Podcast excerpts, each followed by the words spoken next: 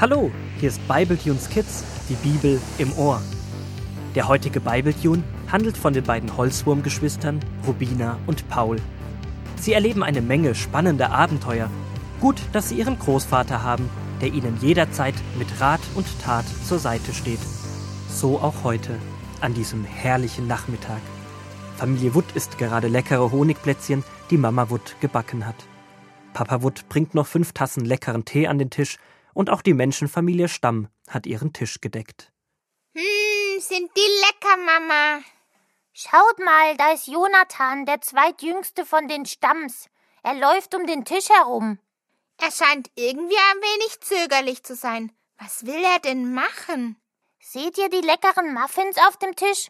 Da würde ich ja auch gerne mal reinbeißen. Jetzt hat er sich plötzlich eingenommen und rennt schnell raus. Das ist ja komisch. Die essen doch bestimmt eh gleich.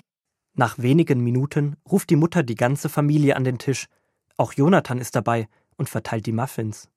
Man gibt doch erst einmal den anderen. Er hat sich direkt den größten genommen und jetzt läuft er einmal um den Tisch und gibt jedem einen. Hm, nicht jedem.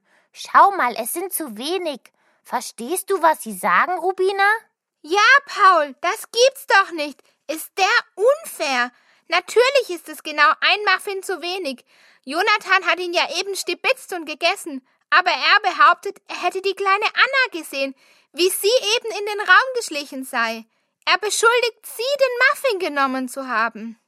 Jetzt weint sie. Die ist doch gerade mal fünf Jahre. Als ob sie sich wehren könnte. So ein Fiesling. Jetzt gibt's bestimmt Streit. So wie bei Josef. Großvater, was haben die Söhne eigentlich ihrem Vater Jakob gesagt? Ich meine, es fällt doch auf, dass Josef nicht mehr da ist. Dumm waren Josefs Brüder nicht. Die haben sich etwas einfallen lassen. Ich lese es euch vor. Schön, dass wir heute als ganze Familie gemeinsam lesen.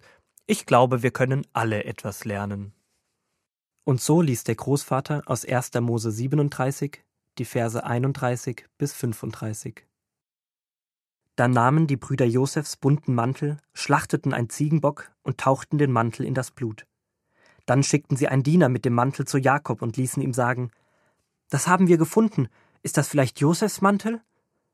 Entsetzt rief Jakob: Das ist der Mantel meines Sohnes. Ein wildes Tier hat ihn gefressen. Zerrissen, zerrissen ist Josef.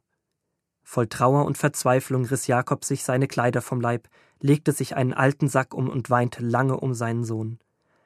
Alle seine Kinder gingen zu ihm, um ihn zu trösten, aber er ließ sich nicht trösten und sagte nur Ich werde nie wieder froh werden, ich werde trauern, bis ich eines Tages meinem Sohn in den Tod folge. Großvater, ich, ich weiß nicht, ob ich die Geschichte weiterlesen will. Das ist ja furchtbar, was da passiert. Der Streit damals zwischen Jakob und Esau war schon heftig. Aber was Jakobs Söhne veranstalten, uh, schrecklich. Paulchen, du musst keine Angst haben. Ich weiß zwar auch nicht, wie sich diese Geschichte zum Guten wenden soll, aber nach allem, was Gott mit dieser Familie schon getan hat, wird er sie nicht so einfach aufgeben. Du hast vollkommen recht, Rubina. Und Paul, ich verstehe dich. Es schmerzt uns sehr, wenn Holzwürmer oder Menschen so miteinander umgehen. Und dann noch die eigene Familie. Es ist ja nicht so, dass die Brüder jetzt glücklich wären. Wie meinst du das? Na ja, schau doch mal. Jakob geht es jetzt so schlecht. Er zieht sich zurück, lässt sich nicht trösten. Die Liebe und Anerkennung, die sie sich von ihrem Vater erhoffen, haben sie durch ihre Tat sicherlich nicht bekommen. Wir tun oft Dinge, ohne zu wissen, welche Konsequenzen daraus entstehen. Manchmal tun uns Dinge danach leid. Schön, wenn man sie wieder gut machen kann, der andere vergibt und man sich versöhnt, aber das klappt leider nicht immer. Wenn zwei sich streiten, reicht es nicht, wenn sich nur einer wieder vertragen möchte. Es braucht immer beide. Und man muss zugeben, dass man etwas falsch gemacht hat. Das fällt mir oft ganz schön schwer. Erinnerst du dich an dein blaues Glas mit den Müsliriegeln? Das hatte ich kaputt gemacht und mich nicht getraut, es zuzugeben. Da habe ich wie Jonathan mit dem Muffin vorhin jemand anderen beschuldigt. Wo Holzwürmer oder Menschen zusammentreffen, da knallt es, ob beabsichtigt oder nicht. Das liegt daran, dass Sie und wir Sünder sind. Sünder? Das hat Großvater uns doch schon mal erklärt. Gott weiß, was richtig ist und möchte das den Menschen zeigen. Wenn sie so leben, wie es ihm gefällt, ginge es ihnen selbst richtig gut. Doch die Menschen haben sich entschieden, nicht auf Gott zu hören, sich von ihm nicht alles sagen zu lassen. Aber das ging ganz schön nach hinten los. Exakt. Da werden Entscheidungen getroffen, die eben nicht klug sind. Am Ende verletzt man sich oder andere. Und Fehlentscheidungen ziehen weitere Fehlentscheidungen nach sich. Und bei den vielen Millionen Menschen, wenn da jeder nur eine Fehlentscheidung machen würde, wären das bestimmt schon genug, um ganz viel Schaden anzurichten. Und das betrifft alle Bereiche des Lebens. Den Umgang mit der Natur, Umgang mit anderen Menschen, mit der Familie und auch sich selbst. Manchmal wird dann gesagt, ach, wir sind einfach nicht füreinander gemacht, ich gebe auf. Und so gehen Familien auseinander, Freundschaften zerbrechen. Aber Gott findet Familie spitzenklasse. Er ist der Erfinder davon und möchte, dass die Familie ein Ort der Geborgenheit, der gegenseitigen Unterstützung und Ermutigung ist. Ein Ort, an dem man ehrlich zueinander ist und gemeinsam Tränen trocknet. Das funktioniert bei uns doch eigentlich schon ganz gut. Meistens zumindest. Wenn man so nah beieinander ist, stört man sich halt manchmal an den Eigenheiten der anderen. Und weil jeder seine Eigenheiten hat, gibt es Probleme.